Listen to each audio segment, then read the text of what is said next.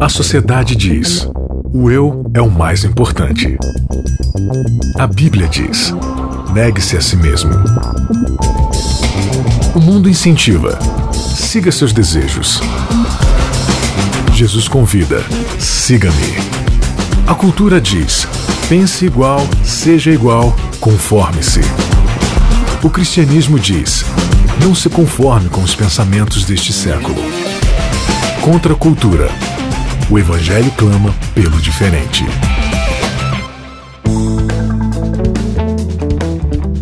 Começando mais um Contra a Cultura, o Evangelho clama pelo diferente. Você sempre está acompanhando a gente lá no site novotempo.com barra Contra Cultura ou através do seu aplicativo de podcast.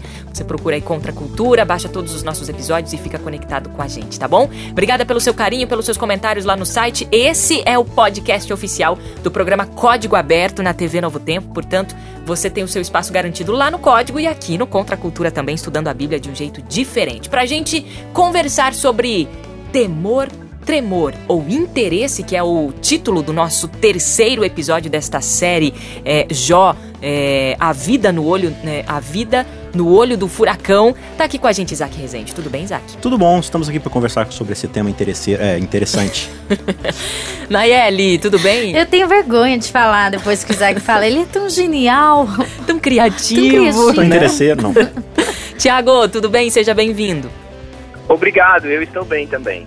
Temor, tremor ou interesse são questões aqui que a gente vai abordar, trazendo até um pouquinho dentro do contexto do panorama da vida de Joy. Para iniciar, acho que vale a pena a gente falar, é, trazer algumas informações, curiosidades aí sobre a vida de Jó, né, Tiago? É, eu acho que a gente não tem muitas informações. Assim, a gente tem, né? É que o livro de Jó é, é um livro que já começa. A gente não sabe muito daqui do pré e do, do pós-Jó, né? A gente tem tudo se gira em torno dos discursos, né? A, a gente, tem uma secção. Pouco... É, a gente a gente sabe um pouco do, do próprio jogo, que a gente sabe assim, é que é, a, a, a, tudo indica que os personagens todos né, não, são, não são israelitas, né, não são hebreus.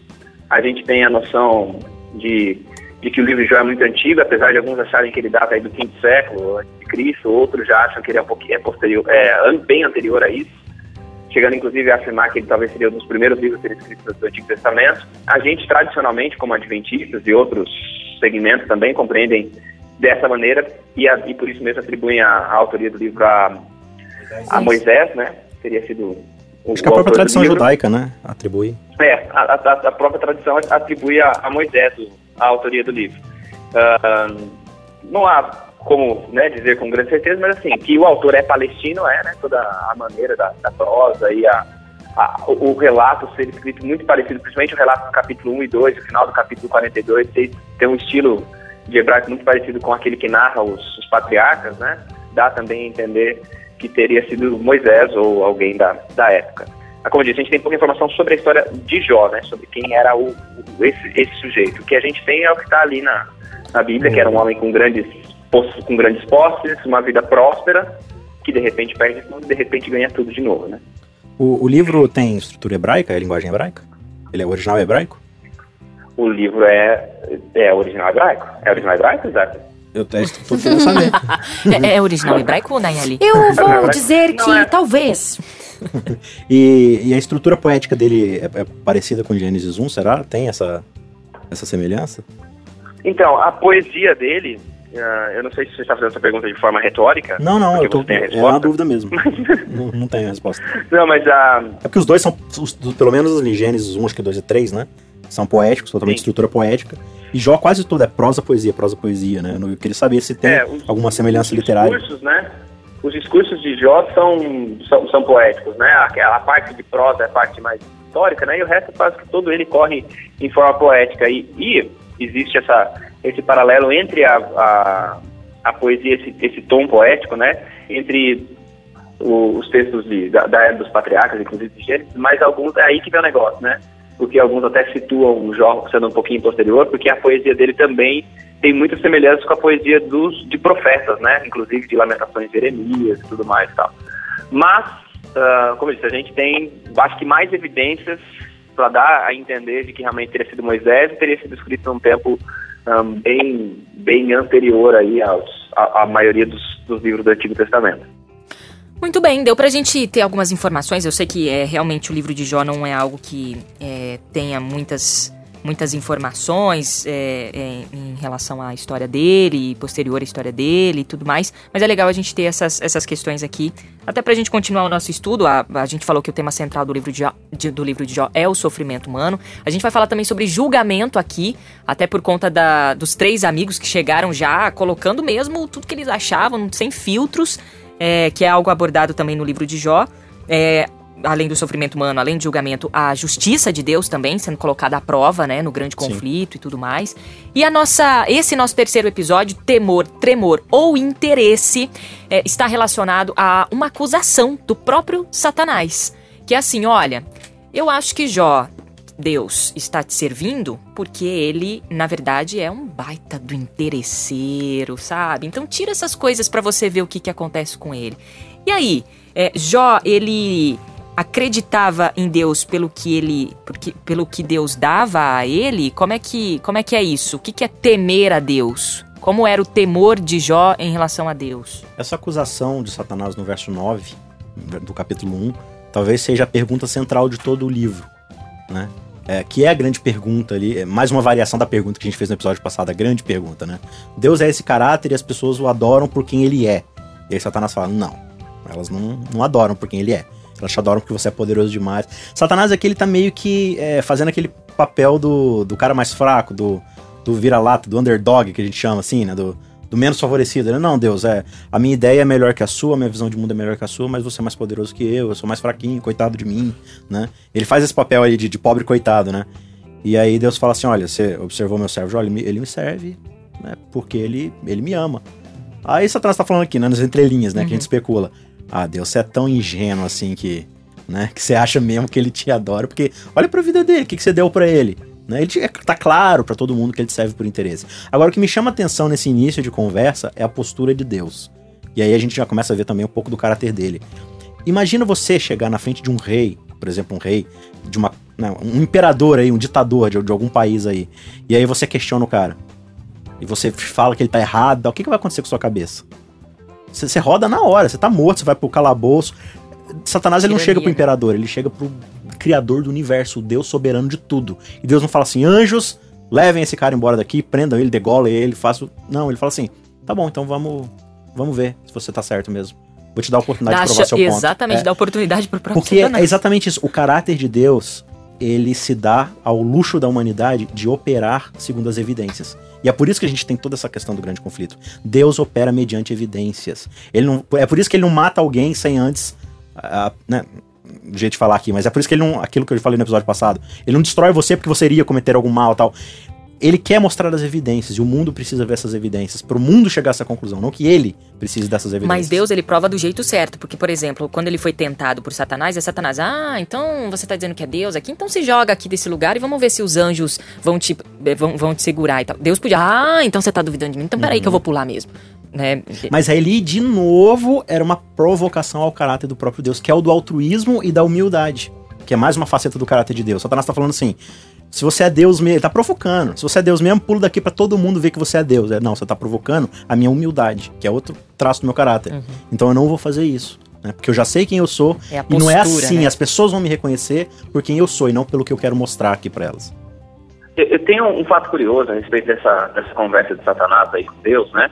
Uh, que é o seguinte: quem. Acho que algumas coisas importantes. Primeiro, é, é no versículo 6 fala né, que é no dia que os filhos de Deus vêm, né? Até a presença vieram até a presença do, do Senhor. Uh, é, isso é interessante, né? no dia que os filhos de Deus vêm à presença do Senhor, e esse filho de Deus é uma expressão que denota que denotaria seres que estão acima do ser humano, né? Uhum. Tem anjos, ou, alguma traz, coisa assim. Traz anjos, é. é na, na Bíblia anjos? A NVI traz anjos. É, então traz anjos, eles vêm à presença de Deus, aí aparece Satanás no meio deles, né? Uhum. E, e é interessante que é dito que Deus pergunta para ele, né, de onde você vem? Ele diz, eu venho de rodear a terra e passear por ela. Uhum. Essa expressão que Satanás usa de e que é escrita pelo autor, né, de rodear e passear por ela, dá a ideia de alguém que está vindo de uma propriedade. Uhum. Era comum a pessoa falar assim dos seus domínios. É como se Satanás tivesse vindo. Eu estou vindo de um lugar que é meu. Eu estou vindo da minha, da minha possessão. E, e aí é que a gente começa a entender por que, que Deus traz Jó à tona. Quem traz Jó para a discussão é Deus, não é Satanás. É Deus quem diz: Você viu meu servo Jó? Por que, que Deus está dizendo isso? Porque Jó, Satanás diz o seguinte para Deus: Eu estou vindo dos meus domínios. Uhum. E aí é como se Deus estivesse dizendo: Alto lá, não é tudo seu. Você viu meu servo Jó? Uhum. Você acha que está mandando em tudo? Mas tem gente lá que, que, que me é fiel, tem gente lá que, que, é, que, que me teme, tem gente lá que é íntegra. Então Deus traz Jó, é, é pensando naquilo que a gente falou na, na, na no, estudo passado, né? Que nesse grande conflito, Deus já traz Jó como argumento assim, não, você não domina tudo ainda não, tem Jó. E aí Satanás diz, ah, mas ele só está contigo porque uhum. o Senhor segue ele de um monte de coisa. É. E eu acho uma outra coisa bonita, só concluindo assim, uma coisa bonita também é pensar num Jó que está fora, talvez, daquilo que se entende como sendo né, a, a, uma construção, talvez Jó sendo contemporâneo de Abraão. Deus está trabalhando de um lado aqui, talvez. Deus tem uma história sendo escrita de um lado e uma história sendo escrita de outro. É interessante porque que Deus não chama alguém, talvez, de uma outra de uma outra linhagem, alguém talvez de um espaço mais próximo daquilo que seria uh, o espaço de Abraão e de outros patriarcas. Né? Deus chama alguém, parece de uma terra distante, mas Deus chama Jó também para dar um indício de que é alguém que está talvez fora da, da linhagem comum, né, do, do, do território comum do, do, povo de Deus, e é alguém que já, já está aparecendo como alguém fiel, temente a Deus, mas é Deus quem o apresenta em resposta a essa, a essa presunção de Satanás achando que ele estava tudo dominado. É, é até interessante o que você falou, eu tenho um questionamento depois para você, mas é, essa coisa do domínio é interessante porque na própria oração de Jesus lá no Pai Nosso, ele vai dizer assim: o reino de Deus é onde as coisas são feitas aqui na terra como elas são feitas no céu. Né? Então dá essa ideia de que onde as coisas são feitas aqui como são feitas no céu, é onde o reino de Deus está. Então, quando as, onde as coisas não são feitas como são feitas no céu, é porque é o domínio de Satanás, teoricamente, do jeito que ele reivindica, né? Então, é, é, acho que é essa que é a discussão dos dois ali. Não, a Terra é o meu domínio, por quê? Porque lá as coisas são feitas segundo o meu modo de, de, de, mundo, né? Segundo a minha ideia, segundo a minha cosmovisão.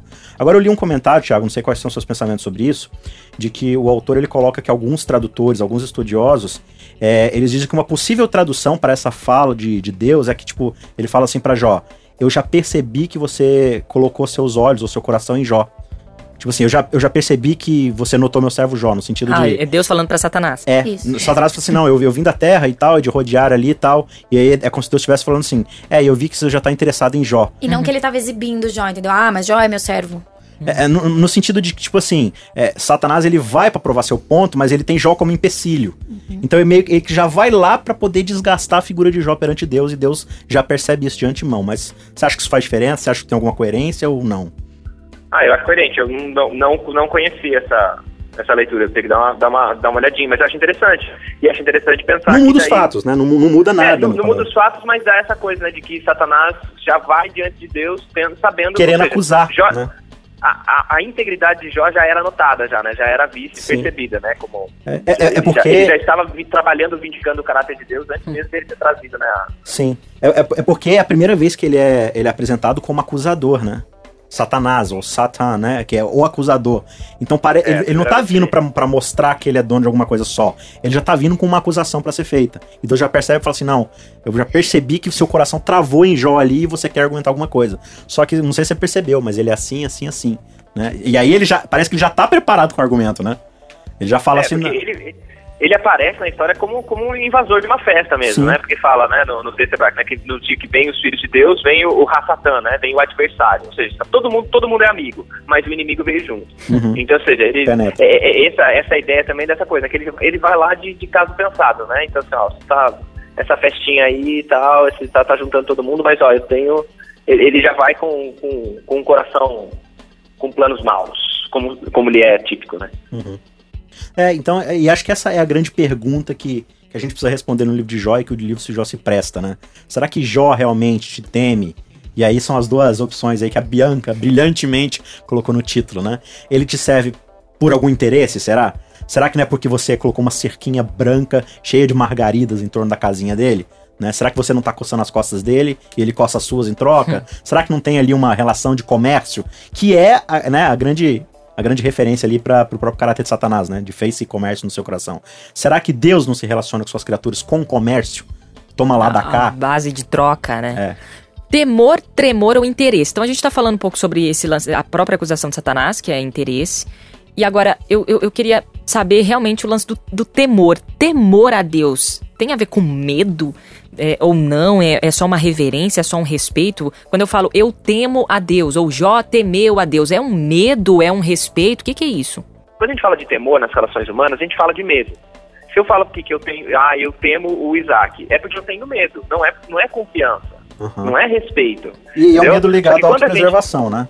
É, só que quando a gente transporta para Deus, a gente sempre pensa no que, não, não, pensar no temor de Deus como sendo medo é algo terrível. Mas a gente olha para a Bíblia, a gente percebe que em determinados momentos da história bíblica e da história do povo com Deus, em momentos mais primários dessa história, mais do princípio dessa história, houve, houve uma, uma reação de medo. Diante da grandiosidade de Deus, Deus se manifestou de forma muito grande, Deus se manifestava de forma muito grandiosa, e isso gerava esse medo de ficar deslumbrado, de ficar uh, né, espantado com a grandiosidade dele, com a capacidade dele, e isso gerava, assim, isso em algum momento gerava, assim, medo. Então, assim, quando pensa no temor ao Senhor, existe em algum momento o componente medo? Mesmo, falando da, daquilo que, da, da, leitura que, que eu faço, que esse componente existe, ele não pode ficar nele, não é possível ficar nele, porque uma vez que você tem um vislumbre da grandiosidade de Deus, é importante que você tenha um vislumbre da grandiosidade do amor dele, da grandiosidade da justiça, da grandiosidade da acessibilidade dele, então você saia dessa esfera de medo e entre na esfera de uma relação de desconfiança, onde existe fé e principalmente onde existe amor.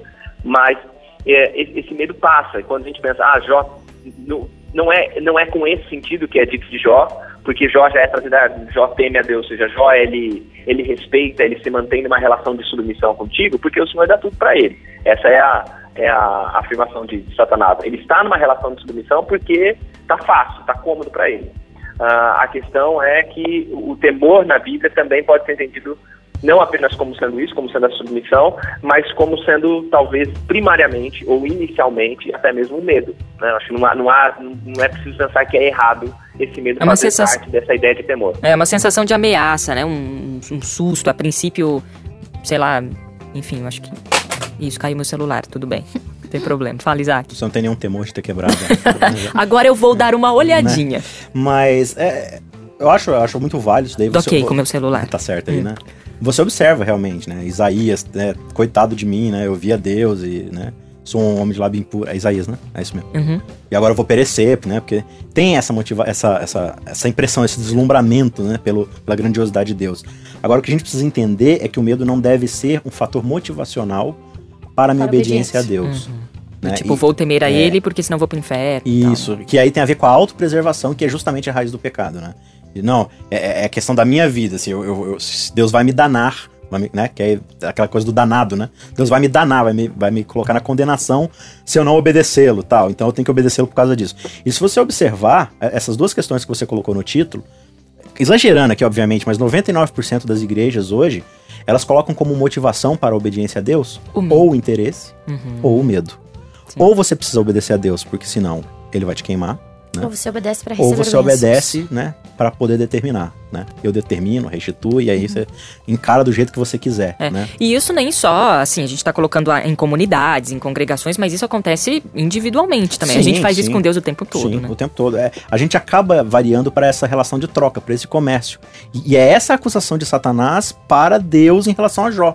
E como o pastor Tiago falou nos episódios anteriores, nós somos sim essa testemunha e esse argumento de Deus. É claro que isso é obra do Espírito Santo em cada um de nós. Mas Satanás, ele, ele quer justamente provar isso. Ó, tá vendo ali o Isaac? É, um cara tem uma casa, tem um carro próprio, tá tudo certo, emprego estável nessa crise, é claro que ele vai te obedecer. Uhum. Agora, é, a gente estava conversando aqui em off, né? Nayeli até estava falando também. É, Jó, aparece lá, Jó não pecou com os lábios. Mas aí mais pra frente parece que ele não pecou com os lábios, mas passou muita coisa na cabeça, né? É, eu achei interessante o, o, autor ele enfatizar isso. Ele não fala assim, Jó não pecou.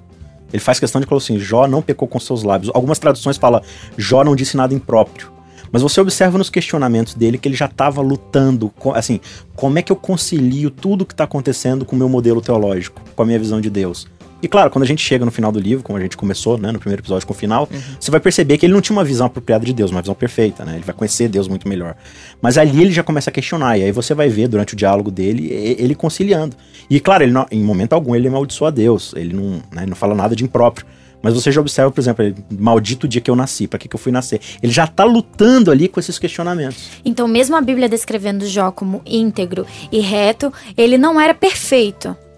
Depende do que a gente vai falar hoje no século XXI de perfeição. De perfeição.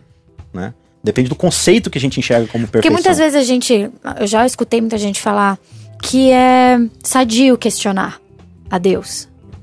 Que eu poderia ter a liberdade de falar, Senhor, por que, que isso aqui tá acontecendo? Eu tô sofrendo, eu não devia ter nascido. Isso, a gente pode assimilar isso apenas como um questionamento ou automaticamente já estou pecando por duvidar. Questionamento Difícil, né, não vai ser sinônimo de rebeldia. Uhum. É isso que a gente precisa entender. Agora, o que a gente precisa entender é: se a gente questionar Deus, a gente está preparado para a resposta? Porque Jó tomou uma, uma sabatinada. Umas várias, né? né? Então, eles- onde você tava, Jó? Quando eu, né? Quando eu coloquei o firmamento, quando eu criei as águas, quando eu coloquei o monstro lá, o Bel, não sei o que lá, o Leviatã. Onde você tava quando eu pintei as estrelas, quando eu fiz isso? E aí, como diz um pastor lá do, do teológico, Jó tirou nota 10 e não faço a mínima ideia. E tá, tá, parecendo aí, então, né? A humanidade de hoje com Jó.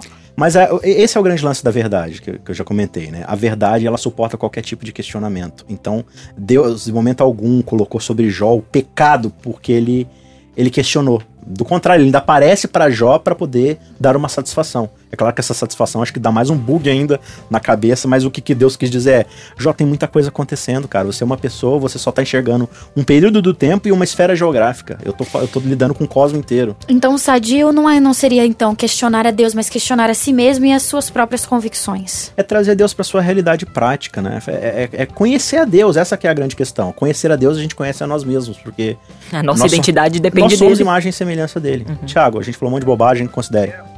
Eu, acho que é o questionar a Deus também, né? Não é só questionar a, nós mesmos, as nossas visões, mas é, é questionável também porque, assim, é- esse exercício de ficar falando só comigo mesmo, ah, quem, quem é que está falando, né? Que, que eu que está falando? Eu que tenho razão ou eu que está errado? Então, assim, às vezes é importante esse questionamento ser levado até Deus, e mesmo que a resposta dele seja muito dura e muito confrontadora, é da resposta dele que emergem as, as, as compreensões, a clareza, né? Não é das, das, do simples exercício eu mesmo. Ah, mas será que eu tô. Não, eu tô, eu tô achando isso de Deus. Ah, será que eu tô certo achar isso? Que- Não, leva para ele, entendeu? Vai, vai até a palavra, vai, vai confrontar com ele. Uma coisa ah, que eu acho que fica pra gente em- em- no, texto de Jó é exatamente essa coisa dele fazer esse monte de perguntas. Em, algum, em alguns momentos ele, Jó talvez passa um pouquinho, né, da, da conta Do- do, tom, que a gente teria sobe o tom. né? sobe o tom, né? Em alguns momentos ele dá uma encrespada um pouco maior, mas o crescimento dele vem depois das respostas que Deus dá. Então, acho que o questionamento eh, ele é importante e o que acontece com Jó, que fala né, que não eh, que- não não pecou, tem uma, uma coisa que fala o seguinte, além de não ter pecado, é o seguinte, ele não imputou em nada, né, falta contra Deus, né? Ele não não atribuiu a Deus falta.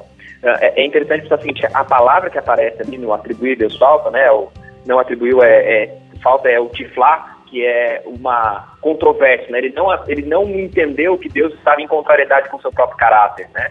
É, ele vê tudo que está acontecendo, ele diz lá, né, Deus deu, Deus tomou, bendito seja o nome do Senhor e tal, e ele não comete pecado, e quando é importante pensar o seguinte, ele não cometeu pecado nesse momento, até aí, a coisa vai ficar pior para ele, no capítulo 2, mas ele não comete pecado aí, não tem nada, e ele não vê, mesmo nesse caos, ele não vê contrariedade do caráter de Deus, ele não vê Deus deixando de ser Deus, ele não vê Deus traindo a si mesmo. Então, Por mais É um assim, que tá incompleta que seja a visão dele de Deus, né? Sim. por mais incompleto, por mais que ele mesmo vai dizer dessa, dessa visão que ele só conhecia de ouvir falar. Mas a informação que ele tinha sobre Deus era suficiente para ele entender, não, Deus não está em contradição, o fato dos, dos caras terem vindo lá e ter destruído tudo e tal, isso não, não vai contra a minha, a minha compreensão de Deus. Então também é uma coisa importante pensar, né, que é um Jó que não é ingênuo, né, é um Jó que, já, que tem uma compreensão de Deus, que mesmo pela bonança, ele conheceu coisas sobre Deus que dá a ele a sensação de, bem, não, não eram poucas perdas que ele já tinha visto, tinha havido muitas perdas, mas até ele consegue pensar o seguinte, não, isso não está em contrariedade com o caráter de Deus. E é por isso que ele não comete pecado. E eu acho interessante pensar nisso, que por que, que ele não peca contra Deus? Porque ele não vê, ele não vê razão, ele não vê contrariedade, ele não vê Deus ah, entrando em, em controvérsia consigo mesmo e ele tendo que. Porque o pecado é o plano B que a gente faz, né? Deus, é, é o, é o plano sem Deus que a gente faz. Ele diz, não preciso fazer um plano sem Deus porque ele está sendo, sendo coerente. Então eu não preciso criar uma. ah, criar o pecado, né? O pecar. Muito bem, tem muita coisa ainda pra gente aprender é, sobre Jó e inclusive esse questionamento, é, esses vários dilemas e questionamentos a gente vai ainda falar no quarto episódio que Jó, ele necessariamente não questionou a existência de Deus mesmo estando no olho do furacão. É, e a gente vai falar sobre isso, né? Esse lance de não acreditar em Deus porque a gente sofre, e aí será que Deus existe mesmo só porque eu tô sofrendo e tudo mais? A gente vai falar um pouquinho mais sobre isso, um pouco mais sobre o sofrimento de Jó e também o sofrimento da humanidade na semana que vem, no quarto episódio aqui do Contra Cultura. Tiago, valeu, até semana que vem. Até semana que vem. Isaac, valeu, até semana que vem. Até, temos todo o interesse. Nayeli. Bye, bye. Valeu você pelo seu carinho, até a próxima. Contra a cultura. O evangelho clama pelo diferente.